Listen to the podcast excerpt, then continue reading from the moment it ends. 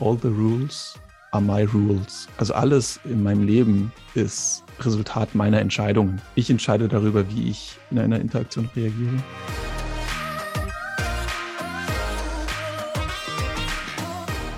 Herzlich willkommen zu dieser Folge deines Lieblingspodcasts Potenzialfrei. Start mit Leserechtschreibschwäche und Rechenschwäche. Danke, dass du so treu diesem Podcast zuhörst. Ein Wegbegleiter der anderen Art ist Christian, den ich mir heute eingeladen habe. Christian arbeitet als Coach für Personal Growth for Teachers und hilft seit über zehn Jahren Menschen dabei, die Kommunikation mit sich selbst und anderen effektiv und warmherzig zu machen. Er ist außerdem Gastgeber des Podcasts Teach, der Podcast für Lehrer. Er hatte mich auch schon mal eingeladen, darum ist es total spannend, wieder mit ihm zu reden. Es war wieder ein ganz wundervolles Gespräch. Und apropos wundervoll, du bist ein wundervoller Mensch. Ja, ich freue mich riesig, dass Christian da ist. Ich durfte ja schon mal in Christians Podcast und heute ist er bei mir. Und wie erwartet haben wir uns schon wieder in Themen und äh, Philosophien äh, hingegeben und uns jetzt entschieden, wir gehen mal kurz in den Podcast rein. Es ist wunderschön, dass du da bist. Danke, dass du mich eingeladen hast. Ich freue mich sehr, einen Beitrag leisten zu dürfen zu dieser wirklich wichtigen Thematik, die du ansprichst. Sag mal, welchen Tipp würdest du denn deinem jüngeren Ich mit auf den Weg geben? Das ist schwierig, wenn du sagst, welchen Tipp, das ist ja die Einzahl. Ich habe so viele, aber alles lässt sich, glaube ich, gruppieren, um diese Thematik gut zu sich zu sein, gnädig zu sich zu sein, liebevoll zu sich zu sein. Wenn irgendwer im Äußeren versucht, was einreden zu wollen, wie es zu sein hat oder was man kann, was man nicht kann, ist nicht gleich zu glauben, sondern ähm, sich bewusst zu machen, diese Menschen, die agieren aus ihrem Hintergrund, aus ihrem eigenen Leben heraus, aus ihren Erfahrungen, aus wiederum den Erfahrungen, die sie anderen, die anderen ihnen beigebracht haben. Und das ist meistens nicht so reflektiert. Und das kann dann dazu führen, dass man, ich will es mal sagen, Quatsch über sich glaubt, dass man irgendwas nicht könne, dass man ähm, nicht gut genug sei. Mein Thema sind ja Lehrkräfte oder Lehrkräftefortbildung. Und da merkt man es total im Referendariat, dass ehemalige Lehrkräfte dann die Referendarsausbildung geben, also Fachseminarleiter sind, aber selbst noch gar nicht ihre Baustellen aufgeräumt haben und dann Perfektionismus anderen überhelfen, obwohl das gar nicht notwendig wäre in vielen Punkten. Und deswegen mein Punkt, nicht alles zu glauben, was im Außen über einen selbst gesagt wird, wie die Welt in Anführungszeichen so läuft, das weiß keiner. Alle sind nur dabei zu entdecken und zu erkunden. Und das wiederum als Erlaubnis zu sehen, den eigenen Weg zu finden, wäre mein Rat in Kürze. Steckt in diesem Tipp auch schon ein Teil von deiner Motivation, von dem, was du jetzt gerade tust? Ich vermute absolut. also ich habe diese Lernerfahrung selbst machen müssen, dass ich mir das halt habe zu lange einreden lassen, was ich kann, was ich nicht kann, was ich darf, was ich nicht darf. Hatte eine sehr komische Kindheit, ähm, die vielleicht auch dafür gesorgt hatte, also Jugendzeit meine ich jetzt damit, dass ich schon sehr früh meine Berufsausbildung angefangen hatte, noch parallel zum Abitur. Und dann aber immer so ein Kind zweier Welten war, dass ich einerseits schon eine fertige Berufsausbildung hatte, noch bevor ich angefangen habe zu studieren, hatte schon während meiner Schulzeit gemerkt durch die Coaching-Ausbildung, die Lehrkräfte machen da vorne irgendwie was, ich will mal sagen, komisches. Es funktioniert nicht. Aber ich bin doch noch Kind. Das kann doch nicht richtig sein. Aber gleichzeitig spüre ich und sehe ich und habe die Vokabeln dafür und könnte ihnen theoretisch helfen. Aber ich darf ja nicht, weil ich ja noch Schüler bin oder Kind bin oder so. Und das war die Geburtsstunde davon, wie es dann letztendlich wurde, dass es im Studium so ein Punkt war, dass ich sehr früh gemerkt habe, offenbar habe ich da Kompetenzen, die in diesem aktuellen System, wo ich mich bewege, ungewöhnlich sind und nicht mit offenen Armen empfangen werden und alles im Außen irgendwie sagt, das funktioniert nicht, das geht nicht oder das darfst du nicht, das machst du nicht. Und das ist die Thematik, die ich dann auch in meinem Coaching-Programm behandle. Ich habe ein 90-tägiges Coaching-Programm für Lehrkräfte, wo ich versuche, diese Glaubenssätze aufzubrechen und für Entspannung zu sorgen, weil letztendlich ist der Schulalltag oder das System, so wie es ist, wirklich eine Herausforderung für Lehrkräfte. So viele Limitierungen und gleichzeitig noch die mentalen Limitierungen. Ich muss es auf eine bestimmte Art und Weise machen, aber ich kann es gar nicht, weil das System es gar nicht möglich macht. Meinetwegen Klausuren in einer bestimmten Zeit zu kontrollieren oder ähm, diese Referendarsstunden zu machen in einem so begrenzten zeitlichen Budget.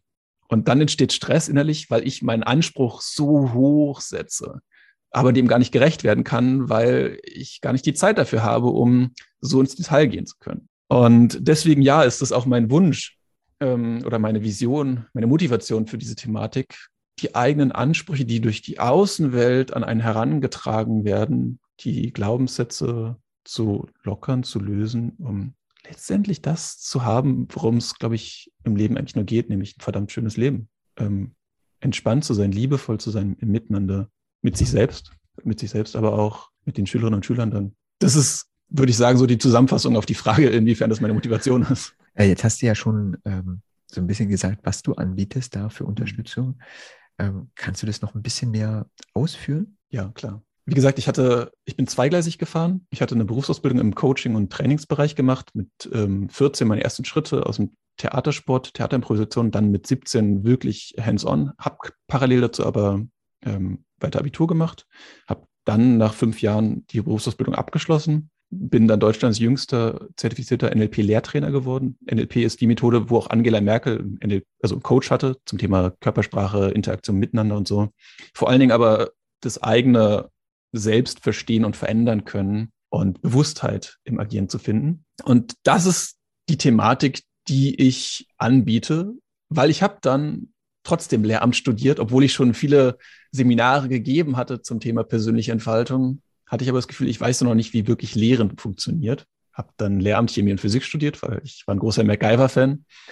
Und dann wurde es das. Und stellte dann aber fest während des Studiums, ja, verdammte Axt, ich lerne ja da auch nicht, wie Lehren geht. Also die Leute fragen mich, wie ich das mache, dass ich so völlig entspannt vor vielen Leuten jetzt sprechen kann. Ich so, was ist mit euch? Also ihr wollt doch auch Lehrer werden dann später.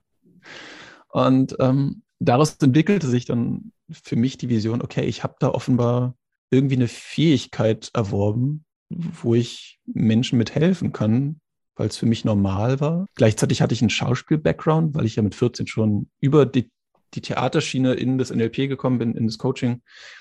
Habe mich aber damals gegen ein Schauspielstudium entschieden, weil brotlose Kunst und so. Hat mich nicht losgelassen, ich habe mich dem wieder gewidmet und das heißt, ähm, um das zusammenzufassen, ist es genau das, was ich anbiete. Das psychologische Handwerkszeug zum Unterrichten für Lehrkräfte in Form von Selbstmanagement, Zeitmanagement, Interaktion mit Schülerinnen und Schülern, mit Kollegen, ähm, von ganz konkreten Techniken. Du, wir können es ja mal kurz demonstrieren, dann ist es mhm. vielleicht greifbarer. Ähm, frag mich mal, ob ich einen Whisky möchte. Und achte mal darauf, Entschuldigung, achte mal darauf, wie ich das mache. Und dann werden wir mal zusammenfassen, was die Unterschiede sind. Okay? Möchtest du einen Whisky haben? Nein. Machen wir nochmal. Möchtest du einen schottischen Highland Whisky haben? Ja, okay. Das war Variante 1. Machen wir nochmal. Möchtest du einen Whisky haben? Ja. Machen wir nochmal. Möchtest du einen Whisky haben? ja. Okay, und was da jetzt schon erkennbar war, war, dass ich Geräusche gemacht habe vorher. Aber was hat es bewirkt? Ähm, also hat es gehört oder gesehen? Du hast gelacht. Und die Reaktion war einfach da. Das heißt, wir sprechen mit unserer Körpersprache viel, viel deutlicher, wenn wir uns das zutrauen und wirken dadurch greifbarer, nahbarer, menschlicher vielleicht auch. Und das ist eigentlich nur ein Beispiel dafür, was ich konkret in meiner Arbeit tue, all diese Dinge bewusst zu machen, die im Referendariat vergessen wurden. Ähm, sowas gibt es bisher nicht. Das, was man im Schauspiel lernt, was man in der Psychologie lernt oder im Coaching. Und das ist mein Angebot. Dafür habe ich ein Buch geschrieben, zwei Bücher mittlerweile habe selber einen Podcast, ähm, der heißt Teach vom didaktischen Konzept zum konkreten, Quatsch, das Buch heißt Teach vom didaktischen Konzept zum konkreten Verhalten vor der Klasse. Und der Podcast, der heißt Teach, der Podcast für Lehrer, wo es mir eigentlich genau darum geht, dieses Handwerkszeug beizubringen. Und das ist meine, meine Welt, würde ich mal so sagen, mit der ich mich beschäftige. Du musst mich unterbrechen, sonst fange ich an, munterfröhlich weiter zu plappern. Äh, plappern. Ja, kannst du gerne tun. Darum höre ich ja zu. Nee, ich finde es total ähm, spannend und auch wichtig, das, was du anbietest, äh, weil ich das ja selber auch merke in äh, meiner Arbeit, dass einfach da viele Sachen ähm, zu kurz kommen und es äh, viel von den Lehrkräften geschultert werden muss, ähm, auch in einer Zeit, die nicht zu schaffen ist. Und ähm, dieses Zugewandte, sich selber zugewandt, aber eben auch anderen, ähm, unheimlich wichtig ist und wir als ähm, Lerntherapeutinnen ähm, das Glück haben, dass wir halt Supervisionen haben müssen und ähm, uns auch sonst äh, viel mehr mit den Sachen beschäftigen und äh, es auch gang und gäbe ist und auch die Angebote da sind und dass es, äh, wenn ich dann reingucke in die Schulen, nicht so da ist, Zeit nicht da ist, die Ressourcen nicht da sind. Und ähm, darum finde ich das total schön, was du anbietest und ist auch super wichtig. Und ich hoffe, dass das irgendwie ähm, in der Zukunft auch mehr verankert werden kann. Also, weil da muss einfach mehr passieren. Also auch dieses äh, Wahrnehmen, was wird denn in der Schule alles gemacht und was wird wirklich ermöglicht. Und äh, wenn wir ähm, die, also wenn die Lehrkräfte mehr gestärkt werden oder würden, ähm, dass noch viel mehr möglich wäre. Ja, absolut. Das ist, glaube ich, auch meine stille Vision, dass das, dass diese konkreten Techniken und Ausbildungen, die relativ umfangreich dann auch sind, wie, bei allem, wenn man gut in einer Sache werden will, dann muss man sich Zeit nehmen, dass dieser Umfang auch in die Lehramtsausbildung reinkommen kann, dass die Menschen einfach die Techniken lernen, um sich als Menschen zu führen, bevor sie andere Menschen führen. Und das ist mein stiller Wunsch, den ich vielleicht in meinen Lebzeiten noch erleben darf. Na, du arbeitest dran und andere auch. Also eine Perspektive ist da. Ja. Und sag mal, welches Lebensmotto begleitet dich denn? Es ist auf Englisch, weil ich es das erste Mal auf Englisch gehört habe. Ähm, und zwar ist es ein Spruch, der da lautet, All the rules are my rules. Also alles in meinem Leben ist Resultat meiner Entscheidungen. Ich entscheide darüber, wie ich auf die Interaktion reagiere oder wie ich in einer Interaktion reagiere. Wenn mir jemand jetzt beispielsweise mit einem schlechten Gesichtsausdruck daherkommt oder mit so einer Flappe, ähm, dann kann ich selbst entscheiden, inwiefern beurteile ich das. Sage ich, ist das jetzt, er mag mich nicht oder beurteile ich das als, oh, offenbar hat er gerade ein schlechtes Ereignis gehabt. Ihm geht es jetzt offenbar nicht so gut. Wie kann ich ihn unterstützen, damit er oder sie sich anders fühlt? Das heißt, ähm, alle Entscheidungen in meinem Gefühl, in meiner ähm, Reaktion, die treffe ich als Mensch. Und dahinter steckt die Idee von absoluter Bewusstheit, was auch eine Utopie ist. Ich habe es noch nicht erreicht, auf keinen Fall. Nur es ist ein Motto, was mich erinnert, dass wenn ich irgendwie was gemacht habe, ich sage, hey, ich habe gehandelt. Ich war derjenige, der auf die Art und Weise reagiert hat. Selbst im Straßenverkehr lässt sich das anwenden, dass wenn mir jemand die Vorfahrt nimmt, ich mich nicht darüber beschweren darf, dass er mir die Vorfahrt genommen hat, sondern ich bin ja auf eine bestimmte Art und Weise gefahren, die möglich gemacht hat, dass daraus Unfälle entstehen, weil ich nicht äh, vorweg, äh, wie sagt man, vorausschauend gefahren bin, sondern weil ich noch meinetwegen kurz überholen wollte oder so und dadurch durch diese Hektik ein größeres Risikopotenzial erreicht habe. Das heißt, darauf lässt sich das für mich auch anwenden. Und das würde ich so als Lebensmotto überschreiben, dass ich bestimme in meinem Leben, wie ich mich fühle, wie ich mich verhalte und muss dann logischerweise auch bereit sein, die Konsequenzen für mein Handeln zu tragen. In einer Stundenvorbereitung dasselbe, dass ich sagen kann, okay, ich bereite mich gar nicht drauf vor, sondern gehe so go with the flow mäßig in die Stunde rein. Und dann ist es halt so. Dann werde ich gucken, wie ich damit umgehen kann, mit den Bedürfnissen der Schülerinnen und Schüler. Ähm, gleichzeitig muss ich die Konsequenzen tragen, wenn ich mich bis nachts um 23 Uhr auf die nächste Stunde vorbereite und oder auf den nächsten Tag und alles perfekt machen will, weil ich dann ausgelaugt bin, vielleicht am nächsten Tag oder müde und nicht so performen kann, wie ich gern wünschte. Gleichzeitig kann ich nicht alle Faktoren kontrollieren, sei es eine Biene, die ins Klassenzimmer reinkommt, auch wenn die Stundenplanung perfekt war.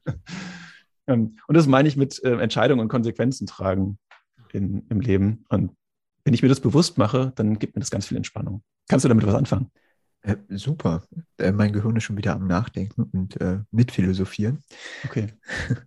nee, ist, äh, ja, und ist auch total, also ist ein total schönes Motto auch, weil dann äh, hat man ja alles in der eigenen Hand. Was das eigene System betrifft. Also mhm. natürlich nicht die Umstände im Außen, die ja. sind, wie sie sind, aber meine Reaktion gegenüber der Umstände und damit auch das, wie dann potenziell das Gegenüber reagiert auf meine Reaktion. Nee, vielen, vielen Dank ähm, für unser Gespräch. Ich werde all deine Sachen, wenn man sich das ähm, angucken will, in die Shownotes packen. Von meiner Seite aus auf alle Fälle eine Empfehlung, auch sich den Podcast anzuhören. Und ja, weil da gibt es eine coole Folge mit Mio. Unter anderem. Toll. Nein, die ist wirklich fantastisch. Also ähm, wegen der Perspektive auf diese mhm. wirklich zentrale Thematik, die so oft übersehen wird in der Schule, die du, die du behandelst. Dafür lohnt es sich auch schon. Vielen also insofern Dankeschön. Danke. Entschuldige, dass ich dir ins Wort gefallen bin. Ja, kein Problem. Ähm, ja, wer sich weiter mit dir austauschen will, auf alle Fälle, ich kann es nur empfehlen. Man kommt äh, von einem ins nächste Thema und es ist ein wunderbarer Austausch.